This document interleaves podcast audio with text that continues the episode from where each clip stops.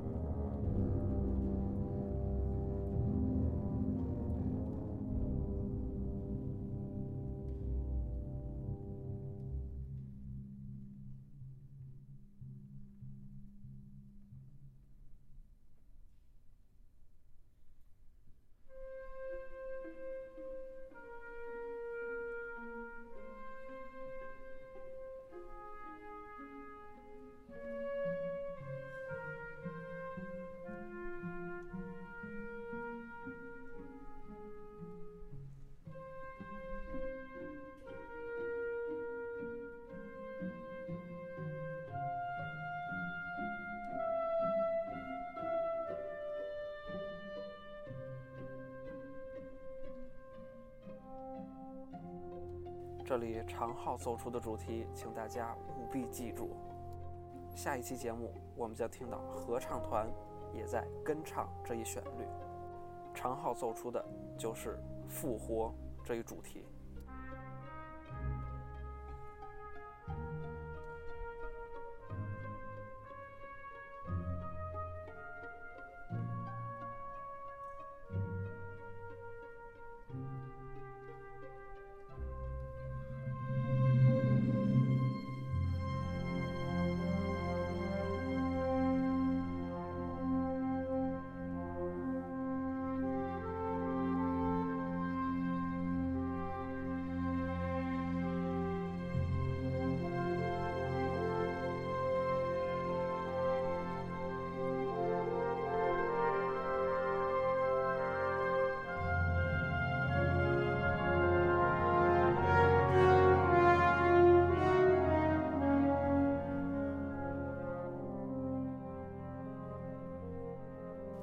听，人间的号角再次响起。